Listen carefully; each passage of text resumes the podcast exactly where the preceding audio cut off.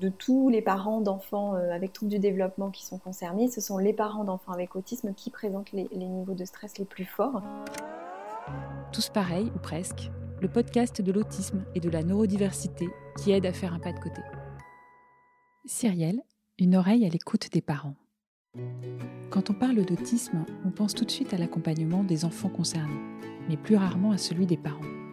Ces parents qui doivent faire face aux besoins de leur enfant, tout en s'occupant des frères et sœurs et en essayant de préserver une vie de couple, une vie sociale, une vie professionnelle. Accompagner les parents, c'est ce que fait Cyrielle Dergui, psychologue et chercheuse. Elle travaille à leur côté pour leur permettre de retrouver le pouvoir d'agir et une meilleure qualité de vie. Dans cet épisode, l'expertise de Cyrielle sera illustrée par les témoignages de plusieurs parents d'enfants autistes. Voici un peu de leur histoire. Bonjour Cyrielle. Bonjour Stéphanie. Vous êtes psychologue, chercheuse, maître de conférences à l'Université Paris-Descartes. Est-ce que vous pouvez nous en dire un petit peu plus sur votre parcours et surtout sur ce qui vous a amené à l'autisme? Oui, avec plaisir. Alors j'ai travaillé pendant euh, trois ans euh, dans le Centre ressources autisme Aquitaine. Pendant cette pratique, ben, j'ai effectué euh, des bilans qui avaient une visée diagnostique et je me suis rendu compte que il manquait pas mal de choses. Alors pas plusieurs choses, mais notamment ce qui m'avait intéressé à l'époque, c'est de pouvoir proposer un accompagnement aux parents qui se retrouvaient parfois un petit peu démunis après cette annonce parce qu'il n'y avait pas forcément des prises en charge proposées de suite. Euh, certains étaient assez isolés au niveau géographique et voilà. Donc on a réfléchi avec mes collègues à, euh, comment on pouvait accompagner ces parents et puis très vite euh, ça s'est pas mal structuré. Mon passé de chercheuse est revenu et je me suis dit bah, finalement pourquoi pas en faire un projet de thèse. Donc ça s'est fait donc à l'université de Bordeaux. Dans votre pratique et euh, dans le cadre de vos recherches, vous êtes en contact euh, permanent avec euh, ces parents d'enfants autistes. Quels sont les premiers besoins qu'ils expriment?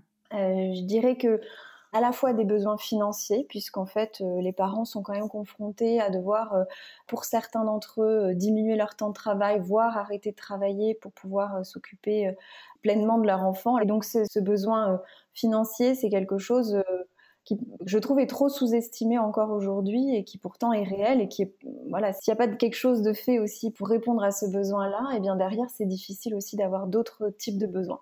Alors dans la catégorie besoins matériels, euh, il y avait aussi tous ces parents qui disaient, ben voilà, moi là où j'habite, eh bien il n'y a pas forcément de structure euh, de prise en charge avec des professionnels qui vont euh, être formés spécifiquement aux particularités de mon enfant au niveau des institutions disponibles, des professionnels disponibles, qui me permettraient voilà, d'offrir quelque chose d'adapté en fait pour, pour mon enfant. Alors effectivement, ça, ça concerne les besoins financiers, les besoins en termes de prise en charge.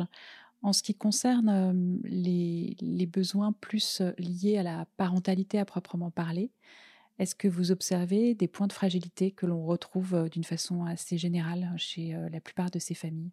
Alors, beaucoup de parents expriment en fait que l'arrivée du handicap dans leur quotidien, dans leur famille, a modifié leur quotidien de manière générale et puis la manière dont ils sont en relation avec les autres, notamment parce que parler du handicap, des fois, ça peut être un petit peu euh, compliqué, euh, fatigant parce qu'en fait on le vit au quotidien et d'aller expliquer aux autres euh, ce qu'a l'enfant ou venir expliquer pourquoi il a tel ou tel comportement, ça peut être parfois un peu difficile.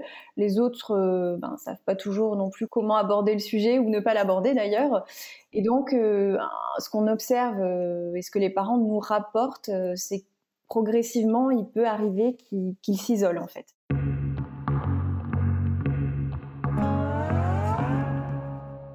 C'est toujours lourd euh, parce qu'en fait, tant que encore Camille se comporte bien et qu'il est discret et qu'il en fait n'embête pas, euh, tout le monde est hyper compréhensif. Mais vraiment, ah oui, ah oui, on comprend, ah oui, ça doit pas être facile. Mais dès qu'en fait, il, commence à interférer dans la sphère des autres, là, on sent que les gens commencent à, vraiment euh, avoir envie que ça s'arrête. Quand il avait entre 3 ou même 2 et 6, il y a plein de gens qu'on a plus vu ou qu'on a arrêté de voir parce que de toute façon son comportement était inexplicable. Donc je me souviens que même d'être invité, ça nous dérangeait même nous parce qu'on disait qu'est-ce qu'il va faire?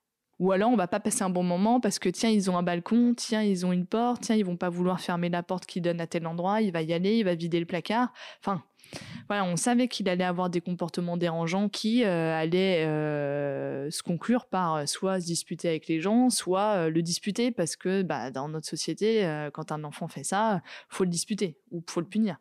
Sauf que nous, on n'allait pas le faire. Donc on allait aussi avoir ce double regard. oui, il a fait une bêtise, mais en plus, tu le punis pas. Tu es limite en train de lui expliquer qu'il faut pas le faire gentiment. Mais maintenant, comme il grandit, et qu'il a plus ces troubles du comportement là. Enfin, il en a d'autres, mais qui sont, on va dire, plus acceptables. On a une vie sociale qui est bien plus sympa. On vient d'entendre Elodie, maman de Camille, 9 ans, qui est autiste Asperger. Aujourd'hui, elle explique que ça va mieux, mais cette tendance à s'isoler, à éviter de sortir, à, éviter de voir des gens, c'est un problème récurrent pour les parents? Ça peut être un problème parce que moi je dis toujours l'entourage, alors euh, parfois ça peut être douloureux les interactions, mais ça reste quand même une ressource sur laquelle on peut s'appuyer. Euh, et l'isolement, on sait que c'est quand même quelque chose qui, euh, à terme, peut avoir des conséquences bah, négatives sur le, stress, sur la qualité de vie notamment. Et donc c'est important déjà que les parents prennent conscience parfois de ça, de ce, ce, processus qui est un petit peu insidieux en fait, ils s'en rendent pas forcément compte tout de suite et euh, petit à petit d'essayer de les aider. Euh, alors évidemment en fonction de leurs attentes à eux. Hein. L'idée c'est pas que tout le monde ait plein d'amis, euh, plein de contacts. C'est vraiment en fonction de, des attentes de chacun. Mais si c'est une de leurs attentes, de les aider progressivement à développer des liens peut-être plus harmonieux, plus épanouissants avec avec l'extérieur. Pas les prioritaires dans le sens où évidemment, comme je le disais tout à l'heure, si le parent n'a pas de structure pour son enfant, euh, peut avoir des problèmes au niveau, euh, financier, euh, a des besoins d'information, et eh bien voilà, les, besoins de soutien plus relationnel, c'est un peu plus secondaire. Mais quand on va quand même les chercher, c'est-à-dire qu'on va dire aux parents bah, comment ça se passe avec votre entourage, eh bien on se rend compte que quand même cette problématique elle est présente.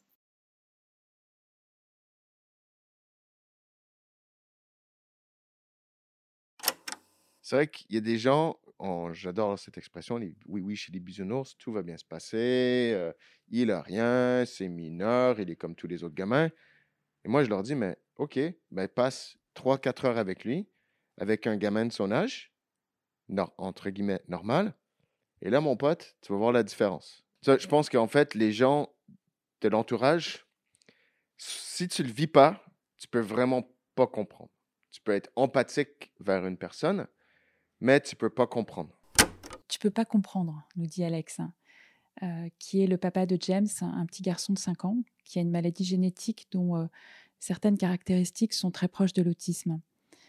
Est-ce qu'il y a des moyens, euh, quand même, pour aider ses parents à expliquer, à parler des difficultés de leurs enfants et à parler de ce qu'ils vivent eux-mêmes? Le premier point important, c'est euh, déjà de réfléchir avec le parent qu'est-ce qu'on a envie de dire, euh, est-ce qu'on a forcément envie d'en parler à tout le monde. On fait une petite activité euh, dans le programme que je propose en termes d'accompagnement où on leur dit ben, finalement à qui vous avez envie d'en parler. Donc on leur demande déjà de faire un peu un tri et en fait ils se rendent compte qu'il y a des personnes à qui ils n'ont pas du tout envie d'en parler et d'autres au contraire c'est très important pour eux. Qu'est-ce qu'ils aimeraient leur dire exactement Quel est un peu l'objectif du message?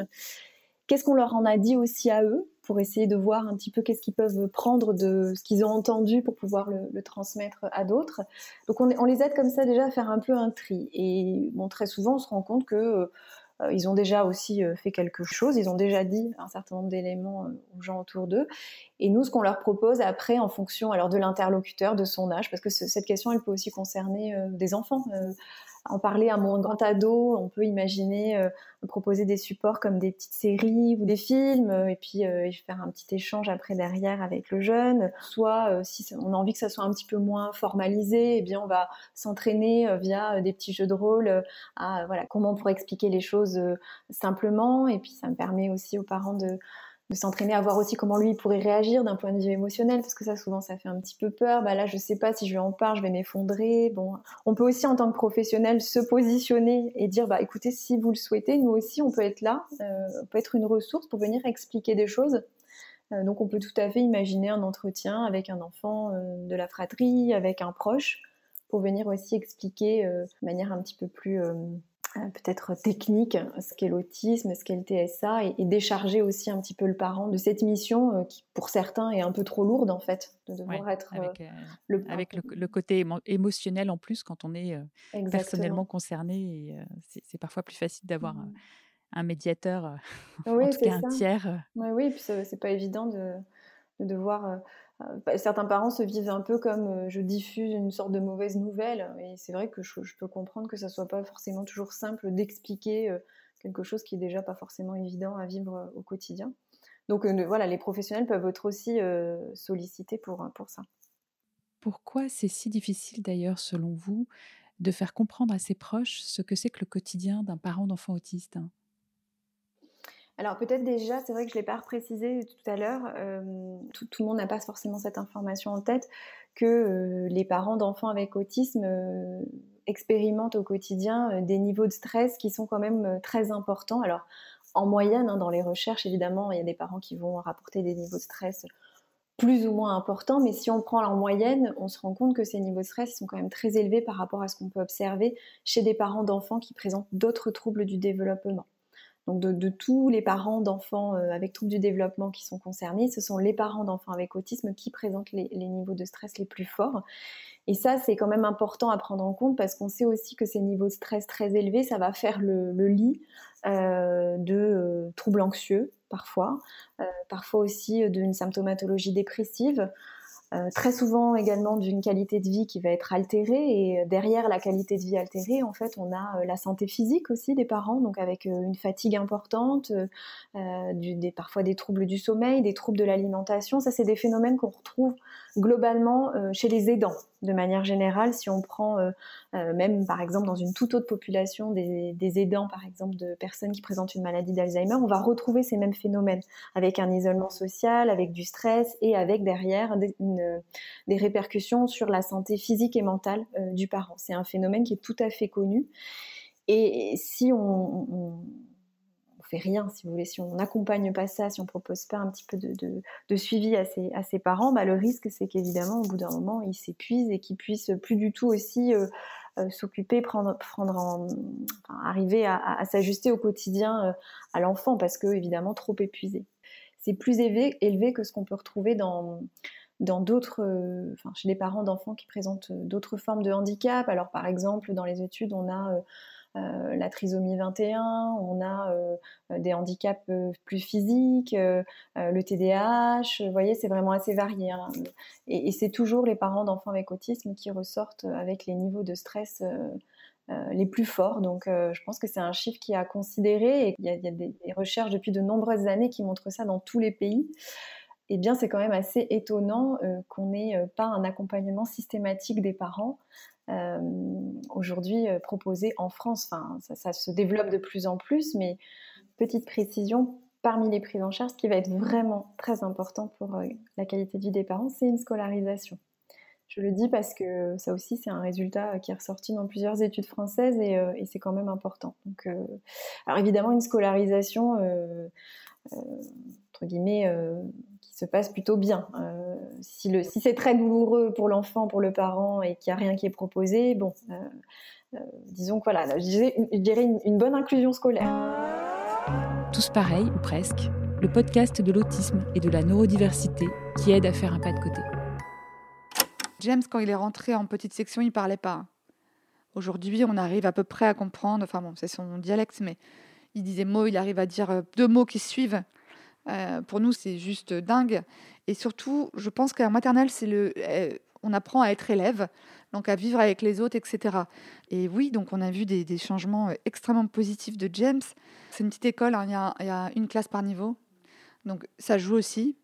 mais néanmoins, ils avaient l'envie et le côté bienveillant pour prendre en charge James. Et grâce à eux, grâce à James, hein, parce qu'on l'oublie aussi dans l'équation souvent, c'est lui qui fait quand même les progrès.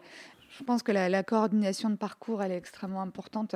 C'est l'association euh, sur les bancs de l'école, l'école, nous. Enfin, je pense que c'est vraiment euh, une équipe complète et, comme dit, un parcours coordonné euh, qui fait que l'enfant, on lui donne toutes les possibilités et il évolue. Dans le témoignage qu'on vient d'entendre, une deuxième Élodie nous raconte les progrès réalisés par son fils James, grâce à l'école, mais aussi grâce à d'autres acteurs comme l'association Les Bancs de l'école. Est-ce que pour les parents aussi, finalement, la clé, c'est d'être bien entouré? Je crois qu'il faut toujours garder cette perception de, l'écosystème, puisqu'en fait, c'est quand même une clé. les parents qui ont une bonne qualité de vie, c'est des parents qui ont un entourage sur lequel ils vont pouvoir s'appuyer ont des, ressources extérieures en fait, euh, des, amis ou de la famille. Alors la, famille proche c'est un, facteur important, hein, notamment euh, alors quand évidemment il y en a une, hein, mais euh, les, les, apparentés au sens les grands-parents de l'enfant ou vraiment les, les, tantes, les oncles, voilà la famille assez proche, c'est quelque chose qui est très associé si la relation avec ces personnes est positive, euh, c'est très associé à une bonne qualité de vie euh, chez les parents. Donc de pouvoir euh, venir s'appuyer, alors que ce soit d'un point de vue émotionnel, mais aussi d'un point de vue très instrumental, c'est-à-dire j'ai besoin de faire garder mon enfant, voilà, est-ce que j'ai quelqu'un autour de moi en qui j'ai vraiment confiance? Eh bien ça, c'est un, vrai, un vrai facteur d'amélioration, d'une qualité de vie en tout cas qui est assez positive.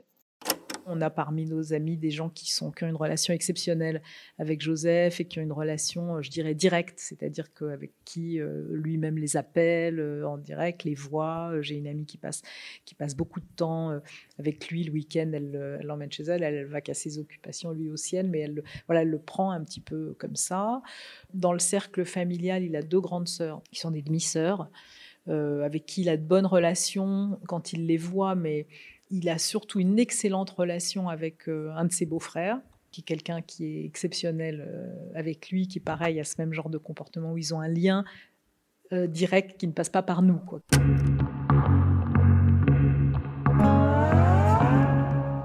Alors, on vient d'entendre Sophie, la maman de Joseph, un jeune garçon autiste de 20 ans, qui a pu nouer des relations directes avec son entourage. ça, c'est quelque chose de vraiment important je crois que euh, non seulement c'est des ressources supplémentaires sur lesquelles s'appuyer, c'est aussi euh, bah, des parents qui, euh, qui arrivent à maintenir en fait une, vie en dehors de la sphère parentale. Je pense que ça c'est important aussi parce que ben, le handicap fait qu'on a tendance encore une fois à rétrécir son champ d'activité à la sphère à la sphère éducative parentale et, ce qu'on peut bien comprendre, hein, ça c'est très très logique. Hein, euh, d'autant plus quand il n'y a pas forcément de prise en charge à l'extérieur. Forcément, le parent, il est, très centré sur son enfant.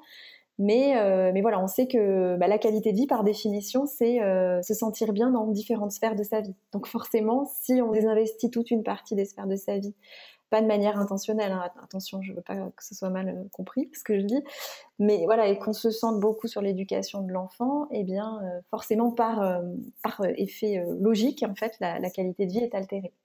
Voilà, donc euh, c'est un point important d'essayer d'aider euh, le parent, de soutenir le parent dans euh, le maintien de, l'investissement de, ces sphères, lui expliquer en quoi c'est important aussi de, prendre du temps pour soi. Alors même si en général ça peut être associé à de la culpabilité parce que voilà, on a l'impression si on n'est pas auprès de l'enfant, bah, voilà, qu'on peut aussi un petit peu le laisser, etc. Donc voilà, tout ça c'est des choses qu'il faut qu'il faut accompagner.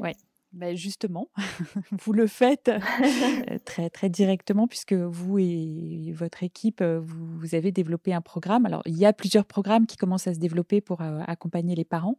Et il y en a notamment un sur lequel vous travaillez qui s'appelle le programme Étape. Est-ce que vous pouvez nous dire en quoi ça consiste? Alors le programme Étape, donc c'est un programme d'éducation thérapeutique pour les parents d'enfants autistes. Donc Étape, c'est éducation thérapeutique, autisme et parentalité.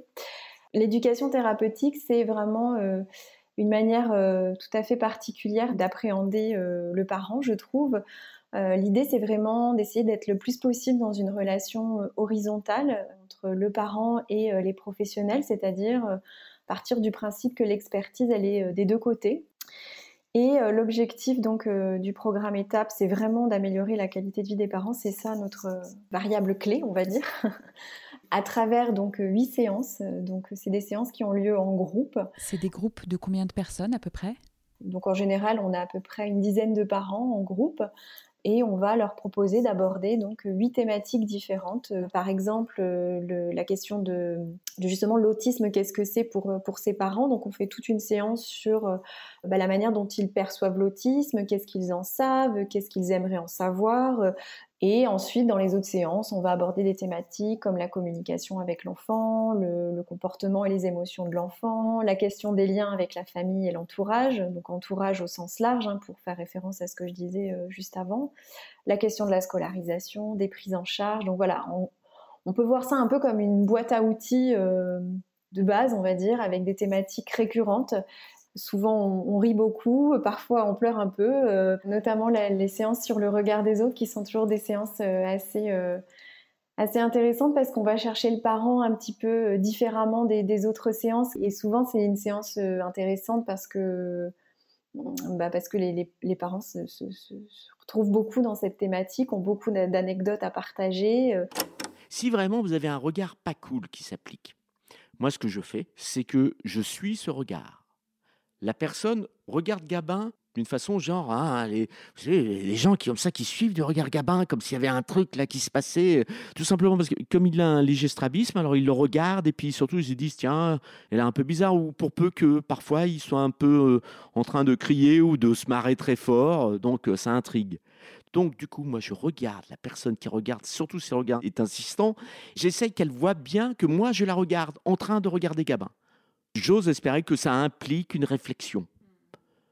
A ceux qui se disent après coup, ben oui, en effet, j'ai regardé comme ça longuement, mais du coup, on m'a regardé longuement. Est-ce que j'ai, pourquoi j'ai regardé ça longuement? C'est, vous voyez, c'est un peu comme si des gens, alors parfois, vous avez l'impression qu'ils sont en train d'analyser les gabins. Alors je me dis, tiens, ils sont quoi dans la Ils font quoi dans la vie? Ils sont psychologues, ils sont euh, médecins, assistantes, sociales. oui, non mais ça, ça marche super bien. Hein. On vient d'écouter Laurent qui m'expliquait en interview avec une petite dose d'ironie sa stratégie quand les regards sont un peu trop insistants envers son fils. Est-ce que vous, vous avez également certaines anecdotes, certains souvenirs qui vous ont particulièrement marqué pendant ces, séances de groupe?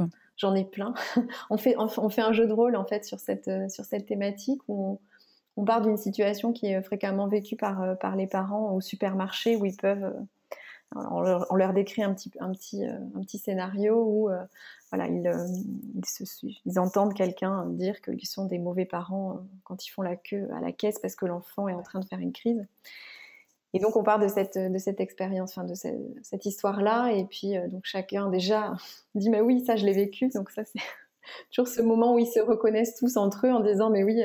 Et puis là, bah, chacun y va de son, de son idée, de son souvenir, de son expérience, de ce qu'il a, ce qu'il a pu faire. Alors là, c'est toujours très, très étonnant de voir que les stratégies d'adaptation sont vraiment différentes. Il y a le parent qui explique, il y a le parent qui s'en va, il y a le parent qui s'énerve, il y a le parent qui, euh, euh, qui va faire un cours sur l'autisme. voilà. Mmh, mmh, mmh. Et justement, à, à l'issue d'une séance et d'un jeu de rôle comme celui-là, est-ce que a priori ils vont ils vont être amenés à modifier un petit peu cette cette, cette réaction peut-être habituelle? Ça élargit un petit peu leur panel de stratégies d'adaptation, on va dire. Et ah oui, alors Madame Madame Antel, elle, elle, elle, fait comme ça. Alors ça, dis donc, moi j'y avais jamais pensé. ah ben peut-être que bon. Peut-être que c'est vrai que je réagis un peu fort, je pourrais peut-être faire ça plutôt. voilà, et donc petit à petit, voilà, où au départ ils pouvaient avoir une, boîte à outils avec euh, toujours le même outil qu'ils avaient tendance à sortir, ben, progressivement ils en ont plusieurs et puis ça leur donne un petit peu plus de souplesse quoi, dans le quotidien pour, pour s'ajuster à ces situations. Euh, et puis le jour où ils se mettent en colère, ben, ils se disent bah oui, bah, en même temps, euh, Monsieur Intel, bah, lui aussi se met tout le temps en colère et puis bah, ça, peut être justifié aussi des fois d'être en colère et, et voyez bon, ça, ça permet d'assouplir encore une fois un petit peu les choses. Et à l'issue de ces huit séances, donc j'imagine que vous avez déjà commencé à récolter des, des, des, des, réactions, des retours pour évaluer l'impact? Oui, oui, oui. Euh, eh bien, pour l'instant, alors on, est quand même assez humble hein, sur euh, ce qu'on propose, dans le sens où euh, on n'a pas non plus, comment dire, des données, beaucoup, beaucoup de données. En fait, pour ce type de, recherche, il faut quand même récolter pas mal de données. Mais voilà, pour l'instant, ce qu'on a observé, c'est quand même assez prometteur, puisque on observe une, une, amélioration de la qualité de vie des parents, donc ce qui est notre cible principale. Euh, et on observe également euh, une diminution de tout ce qui est symptomatologie dépressive, donc euh, des vécus de tristesse, d'irritabilité, de fatigue chez le parent, d'épuisement, de difficulté à se projeter. Donc c'est plutôt positif. Et alors, pour des parents qui auraient envie de participer à des, des groupes comme celui-ci, euh, Oui. comment, faire? Alors, comment faire? Eh bien, euh, alors déjà, je pense un point important, c'est euh, d'avoir en tête qu'il n'y a pas que le programme étape. J'y tiens, même si évidemment, je- j'ai Ouais. mis beaucoup d'énergie pour développer ce programme, donc voilà, c'est important. Mais mais il y en a d'autres et, je pense que c'est vraiment bien de, de l'avoir en Mm. tête parce que, les, les- les- encore une fois, les parents n'ont pas tous les mêmes besoins et peuvent parfois se reconnaître dans une approche et pas dans une autre. Donc euh, moi je trouve que l'enjeu pour les prochaines années, c'est que les parents ils aient le choix en fait. Ils aient le choix Mm. dans la manière d'être accompagnés.